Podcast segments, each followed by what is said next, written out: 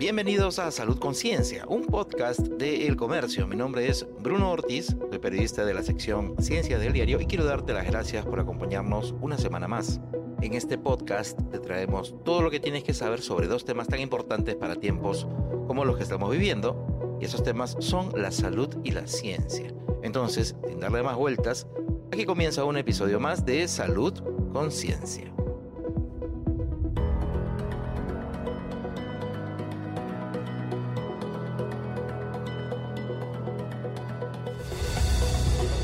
Estás escuchando Salud Conciencia.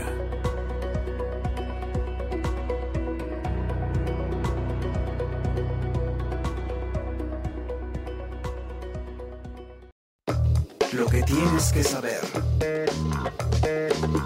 Resulta que el perreo puede ayudarte a mejorar la memoria. Espera, espera, espera. Deja que te cuente de dónde viene esta noticia. Te la cuento toda y verás que me vas a entender. Ya se sabía que las clases de baile de ritmos latinos son un gran ejercicio, pero una nueva investigación sugiere que aprender estos complejos pasos pueden ser útiles para que las personas mejoren su memoria.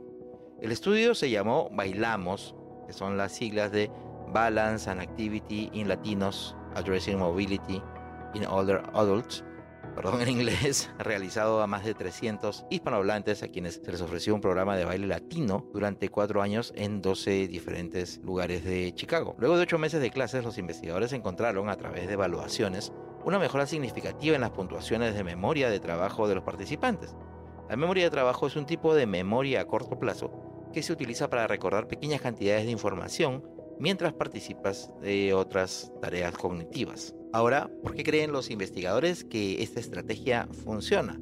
Por varios motivos, pues porque hace que las personas pasen más tiempo activo, pero también por la música que suena, los estilos de baile intrigantes o por la actividad aeróbica, que se ha demostrado previamente que mejora el rendimiento cognitivo. Hay que recordar que una clase de baile, de uno de estos ritmos, sea salsa, merengue, bachata o hasta perreo, uno aprende una variedad de pasos y luego necesita recordarlos para convertirlos en secuencias. En Estados Unidos, donde se realizó el estudio, cerca del 12% de hispanos de la tercera edad viven con un diagnóstico de Alzheimer. Los investigadores calculan que ese número se incrementará en 832% hacia el 2060. Esta noticia la tomé del flamante podcast diario Algo que no sabías de mi amigo, el periodista y filósofo argentino Tomás Balmaceda. El tema de la semana. Mucho se ha hablado sobre la necesidad, más bien sobre la urgencia, que tenemos como país de contar con una mayor cantidad de PhD. Claro, como parte de una estrategia mucho más amplia, porque no solo es un tema de tener más doctores en el Perú para mejorar en ciencias, ¿verdad? En ese camino hay un tema que es clave y tiene que ver con contar con un mecanismo que permita no solo registrar a quienes se identifican como investigadores científicos, sino hacerles un seguimiento sobre su producción, es decir, qué tanto conocimiento están creando. Para eso, en el Perú tenemos un registro especial, pero que ha sufrido ciertos cambios en los últimos años. Y para tratar de entender mejor sobre cómo están organizados y cuál es la utilidad de este tipo de registros, realicé la entrevista que vamos a escuchar a continuación.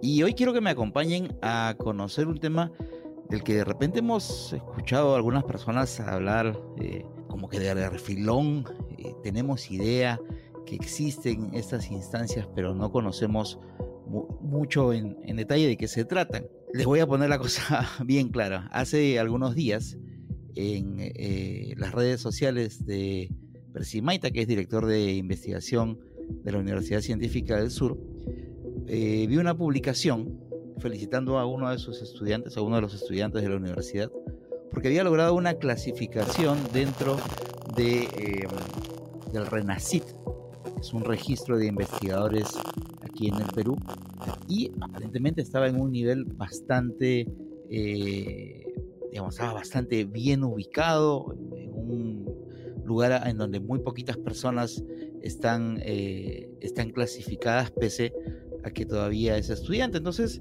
eso me llevó a eh, recurrir justamente a Percy para que nos explique un poquito cómo es que está organizado este tema de la clasificación de los investigadores, de la gente que investiga en ciencia en el Perú, para entender un poquito más cómo, cómo es que, está esto organizado, cómo es que funciona y cuál es la finalidad de este tipo de, de, de registros y de clasificaciones. Así que estamos con Percy Maita Tristán, director de investigación de la Universidad Científica del Sur, para conversar un poquito más sobre eso. ¿Cómo estás, Percy? Gracias por, por, gracias por aceptar la invitación.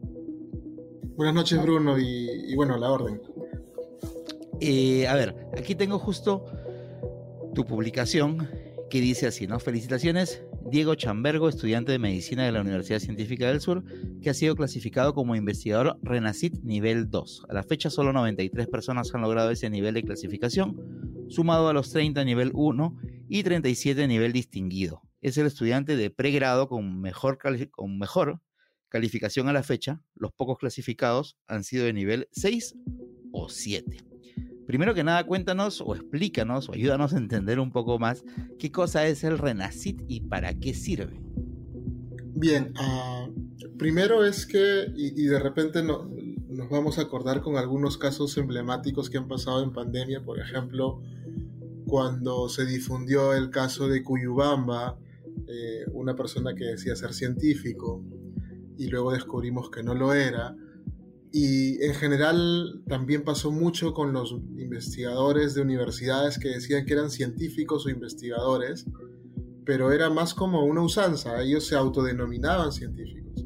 Entonces ya desde varios años atrás, eh, con la gestión de Gisela Orgeden con CITEC, se creó el REGINA, que era el Registro Nacional de Investigadores. Entonces ahí eh, evaluaban la producción científica de las personas, es decir, cuántos artículos de de, investigación habían publicado en revistas científicas indexadas, cuántas patentes habían generado, sus grados académicos, las tesis que asesoraban, y a partir de ahí daban un puntaje y en ese tiempo aquellos que pasaban de 30 puntos los calificaban como investigadores Regina.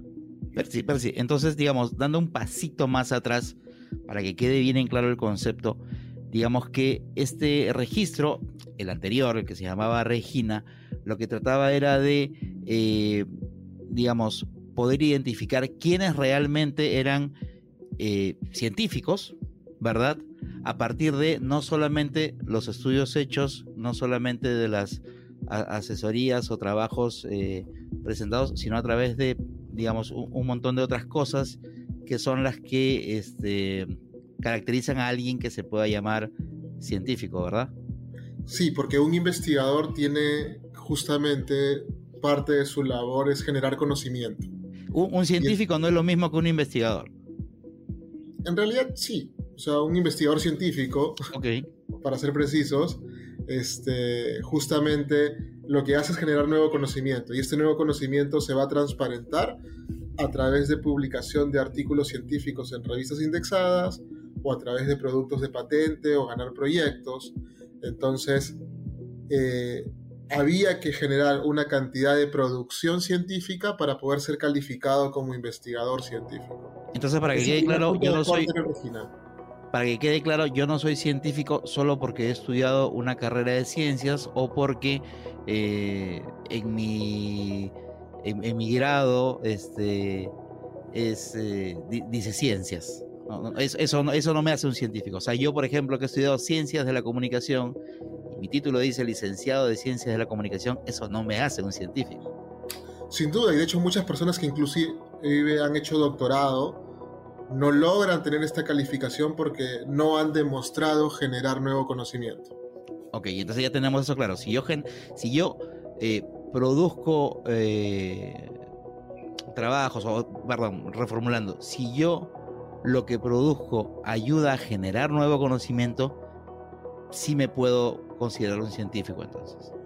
Y tener en cuenta que hay investigadores científicos reconocidos de todos los campos, no solamente de las tradicionales ciencias o ingenierías, sino también de las ciencias sociales, de las humanidades, de las artes, también hay reconocidos como investigadores científicos. Solamente había una categoría, ¿eres o no eres? Entonces el siguiente paso que tocaba era generar niveles, pero ahí hubo una desviación porque se creó y hace un tiempo podían escuchar que los investigadores nos decían que éramos María Rostorowski o Carlos Monge con algunos niveles. Eso fue ya, eso, eso lo hizo en el Concitec bajo la presidencia de Fabiola León Velarde, que creó estas, estas clasificaciones, ¿no?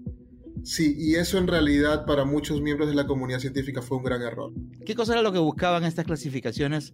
Eh, eh, ¿Ya se, ¿Todavía se llamaba Regina en ese momento o ya había cambiado de nombre? Era Regina, ya pasó a Renacid y con estas denominaciones de Rosborowski, monje y con niveles. Que digamos que el, nombre de, estos, de estos personajes que están estrechamente ligados al tema de la investigación científica, eh, lo que daba era, eh, digamos, categorías. Sí, categorías, pero eran con epónimos, o sea, en realidad uno no quiere que le pongan un epónimo, uno quiere saber su nivel. Y podían haber personas que eran la categoría Rosworowski, que la única diferencia era que no tenían doctorado, que tenían mayor producción que los que estaban en el lado de monje, que su única diferencia era que tenían doctorado. Esa clasificación además no permitía que estudiantes o personas sin un título puedan eh, estar dentro de la clasificación de investigadores.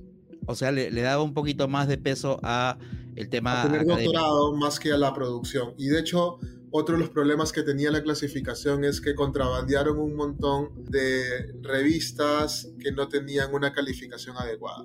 Que, que eso fue también un, tema de discusión hace, hace algún tiempo, que era claro que un montón de investigadores empezaron a publicar en revistas que no estaban consideradas como que de alto impacto, creo que es el, término adecuado, o revistas, digamos, que son relevantes dentro del mundo de la ciencia, sino que empezaron a publicar en revistas, vamos a, decirlo en el término más común, chambría, no, la, más, eh, la más misias, simplemente para cumplir con el, con el requisito. De hecho, sí, eso fue importante, ¿por qué? Porque como se compensó revistas de baja calidad, hay que una revista científica tiene un proceso de doble check, por decirlo. Lo revisan los editores que son investigadores destacados, pero luego este contenido pasa a otros investigadores que revisan y dan un veredicto.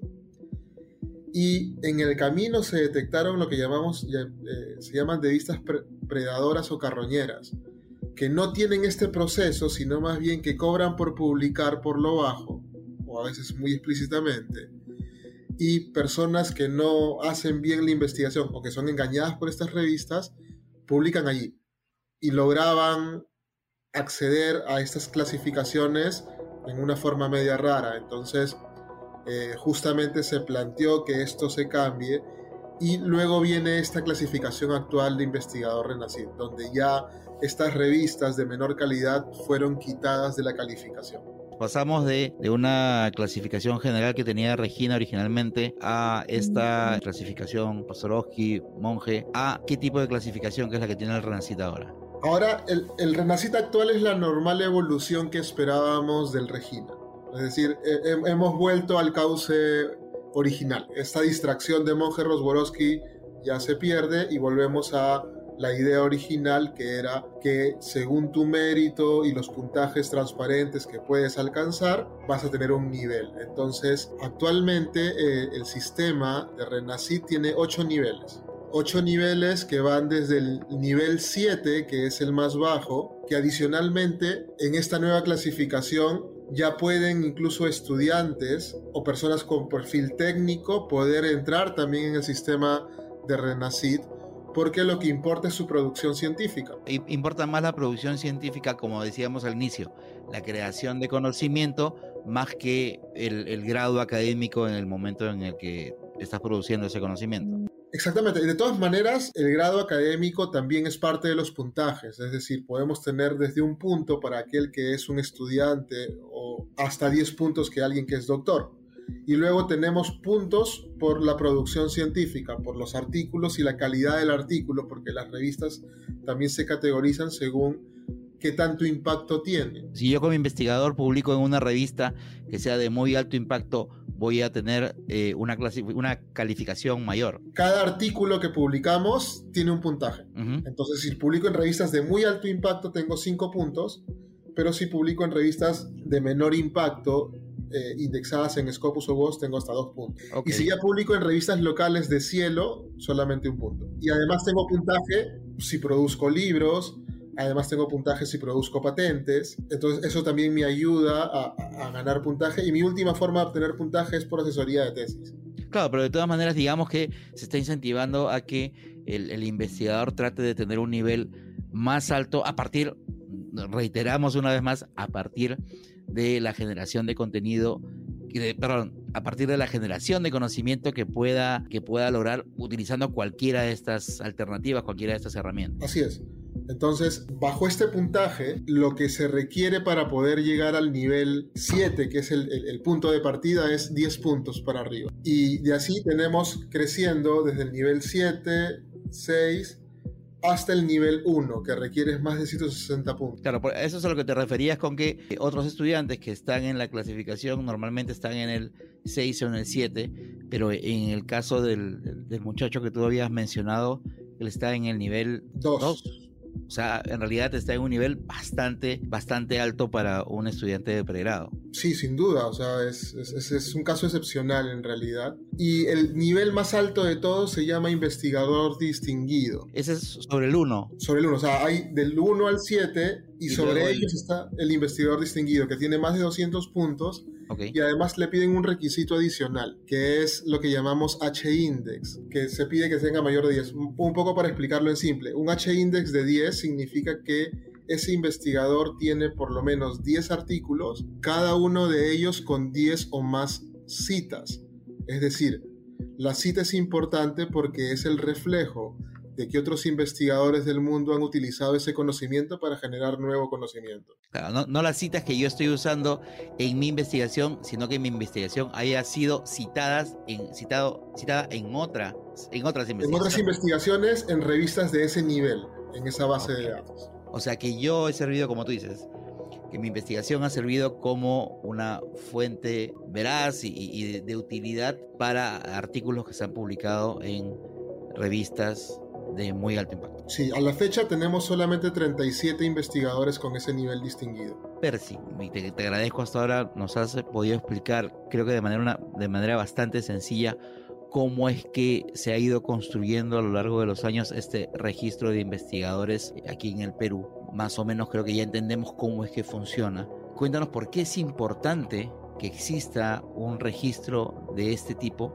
aquí, en, el, país? A ver, la primera y más básica es justamente para saber quiénes y cuántos son investigadores. De hecho, uno de los indicadores para ver eh, competitividad país tiene que ver justamente con cuántos investigadores por millón de habitantes tenemos.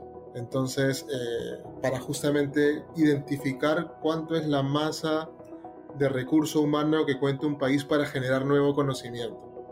Entonces, el punto primero es eso, o sea, quiénes son, dónde están, en qué instituciones, en qué investigan. Entonces, lo primero saber es que haya una forma de clasificarlos. Ese es un primer paso. Lo otro tiene que ver con, con lo que viene, que está ahorita medio parado por, con esta discusión de si hay ministerios de tecnología y no pero está en camino eh, el proceso de la ley de la carrera del científico. Entonces, evidentemente, para que haya una ley de carrera de científico en el país, tiene que haber una identificación de quiénes lo son, qué niveles tienen, porque es una forma de medir cómo yo voy a impulsar para que ellos sigan creciendo. Entonces, en realidad es una herramienta bastante útil para que la población en general también sepa quiénes son los que están haciendo ciencia. Y por ejemplo, hoy para el licenciamiento de medicina nos piden un dato importante. Por ejemplo, un indicador para el licenciamiento de medicina es que el 5% de los docentes que enseñan en una facultad de medicina sean RENACID clasificados. ¿Por qué?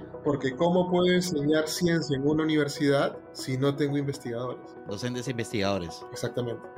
Entonces eso también sirve porque justamente ya no es aquella persona que se autoproclama investigador no, tiene que ser clasificado y de hecho sirve para las métricas de las universidades y para el proceso de licenciamiento. Claro, y no es el tema de que no, yo sí he publicado, sino que haya una manera de verificar que efectivamente has publicado, dónde has publicado, qué, qué has publicado y dónde has publicado. Exactamente, y aparte los niveles permiten justamente poder evaluar a todos en similar. Sin embargo, sí hay, una, hay un detalle que, que probablemente sea una mejora a futuro, y es que la dinámica de producción de conocimiento es diferente según campo de conocimiento. Es decir, es mucho más fácil para alguien que viene de las ciencias físicas, de las ciencias biomédicas, publicar más y llegar a un nivel así, por eso el caso de nuestro estudiante de medicina Diego, pero es mucho más complicado que esto suceda en campos de las humanidades, de las artes o de las ciencias sociales, donde el ritmo de producción es mucho menor. por cómo está construido es que se hace un poquito más complicado para, para esta, este tipo de, de otras ciencias. Exactamente, probablemente lo que vaya a futuro es que haya una forma de, de, diferenciar los puntajes de los niveles según campo de conocimiento podría ser un avance futuro. ¿Qué, qué necesitaríamos para que cada vez haya más, más científicos en, en este registro? A ver, lo, lo, primero es que justamente cuando se crea el registro ha habido un crecimiento continuo del número de investigadores en el país. ¿Por qué? Porque ya había una forma de evaluar y ya nadie era como que se autoproclamaba científico, sino que había una forma de medirlos. Entonces, esto, esto es una de las políticas que ha ayudado mucho en el crecimiento de la producción científica en el país. ¿Por qué? Porque antes los investigadores o los docentes universitarios publicaban en revistas de bajo nivel o no se preocupaban estar en otra, en otra dinámica de producción. Esto ha cambiado y ayuda el nivel de clasificación. Pero evidentemente para tener más científicos en el país se requiere apoyo, es decir,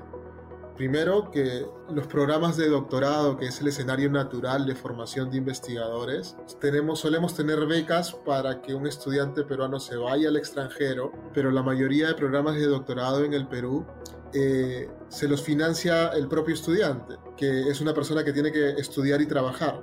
Por tanto, no se puede dedicar a tiempo completo a investigar porque él tiene que pagarse el doctorado. Entonces, no tenemos un sistema de becas doctorales para las universidades peruanas. Y ahí es un problema porque justamente el núcleo de los equipos de investigación son los estudiantes doctorales. El otro problema que tenemos son las plazas para los investigadores, porque justamente al no haber plazas para investigadores, cómo las instituciones retienen a estas personas. Y esto tiene que ver tanto con institutos públicos de investigación, que es donde están los investigadores, que no tienen plaza per se de investigador, y luego están las universidades. Entonces, sí es importante estas políticas como, la de licenciamiento en medicina que exige un porcentaje de investigadores en la universidad. Eh, sí es importante, por ejemplo, que a las universidades nos miden con el 25% de docentes a tiempo completo basados en el total de docentes, cuando lo mejor es cuántos docentes a tiempo completo tienes en función de la cantidad de alumnos matriculados que tienes. Entonces, de esa forma tendríamos mayor cantidad de plazas para docentes que son investigadores en las universidades y por tanto mayor generación de conocimiento. Yo reciclo. Puede parecer que son los residuos más sencillos de segregar y disponer para el reciclaje. Sin embargo, hoy vamos a repasar rápidamente algunos tips para asegurarnos que estamos haciendo bien el proceso del reciclaje de papeles y cartones. Por ejemplo, es recomendable tener un lugar fijo en la casa para que el proceso de la separación del material sea mecanizado. El jardín, el patio o incluso hasta una esquinita en la cocina estaría genial. Si pones todo ese material en una bolsa de papel un poco más grande o una caja de cartón para tirarlas a reciclar todo junto, te ganas otra estrellita. Recuerda que todo ese material debe ir a los contenedores de reciclaje azules. ¿Qué más puedes tirar ahí? Cartones, cajas de envases, folios, periódicos, revistas, sobres sin plásticos.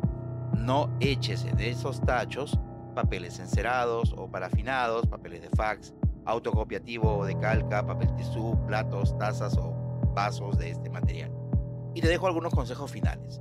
Como el tamaño suele ser un problema, sobre todo para el cartón, es mejor plegarlos para introducirlos de forma más sencilla en el contenedor de pasada que ocupan menos espacio. Otra, es clave retirar todos los precintos, plásticos, grapas o cualquier elemento presente en el papel o el cartón, ya que podrían dificultar el proceso de reciclaje. Y finalmente, también hay la posibilidad de que puedas aprovechar los cartones para hacer manualidades. De esa manera, reciclas, reusas y de pasadita puedes relajarte un poquito haciendo este tipo de actividades. El portarretrato. Esta semana tenemos en el portarretrato a Carlos Monge Medrano. ¿Quién es él? Te preguntarás. Es un personaje muy importante de la ciencia y la medicina peruana y hoy te vas a enterar las razones. A inicios del siglo pasado, en 1904, ingresó a la Facultad de Medicina de San Fernando, de la Universidad Nacional Mayor de San Marcos. Tras conseguir el título de médico cirujano, Monge continuó estudiando en la Escuela de Medicina Tropical en Londres en 1912. En su etapa de estudiante ganó varios premios, Luego, de vuelta en el Perú, se desempeñó como catedrático universitario. Tuvo su doctorado en medicina, fue jefe de clínica de la Facultad de Medicina de la Universidad de San Marcos, así como jefe del pabellón número 2 del Hospital Arzobispo Loaiza en 1925. Fue también rector interino de San Marcos de 1945 al 1946 y dirigió la Escuela de Altos Estudios de esta universidad de 1946 a 1957. Como estás escuchando, Monje Medrano tuvo una carrera académica muy destacada, pero está en nuestro portarretrato por otro motivo. Carlos Monje Medrano descubrió el síndrome clínico del mal de montaña o soroche crónico y también fue el primero en describir sus síntomas y cómo se desarrolla la enfermedad. En 1928 publicó el resultado de sus investigaciones y las de sus colaboradores en el libro titulado La enfermedad de los Andes, un valioso aporte al campo de la medicina. Es por eso que desde 1929 a esa afección se le empezó a denominar la enfermedad de monje, gracias a una propuesta hecha por el decano de la Facultad de Medicina de la Sorbona. En 1931 Monge le sugirió a las autoridades de San Marcos crear el Instituto Nacional de Biología Andina, del cual, por supuesto, fue director en 1934. A lo largo de su carrera participó representando al Perú en múltiples conferencias y congresos y en 1947 fue designado como delegado del gobierno peruano ante la Organización de las Naciones Unidas para la Educación, la Ciencia y la Cultura, UNESCO, en México. Además, fue presidente de la Academia Nacional de Medicina, miembro de la Sociedad Americana para el Progreso de la Ciencia y miembro honorario de la Academia de Medicina de Buenos Aires. También fue profesor honorario de la Facultad de Ciencias Médicas en la Universidad de Cochabamba, en Bolivia.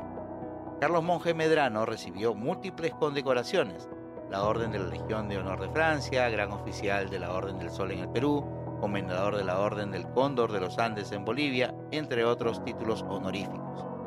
En cuanto a su producción científica, Carlos Monge Medrano publicó más de 150 textos científicos sobre medicina, parasitología, biología, patología andina, antropología e historia. Glosario médico.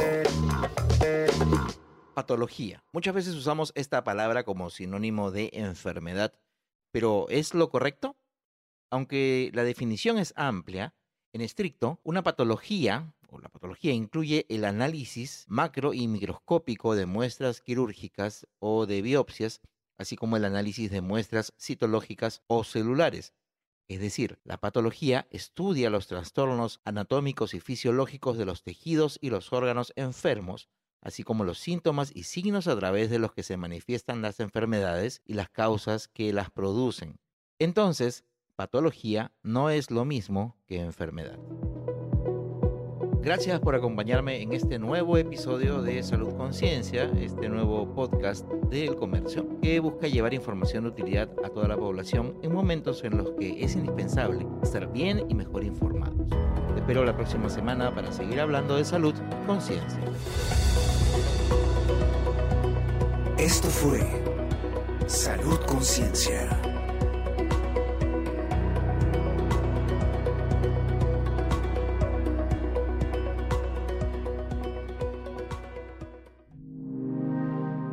Comercio Podcast.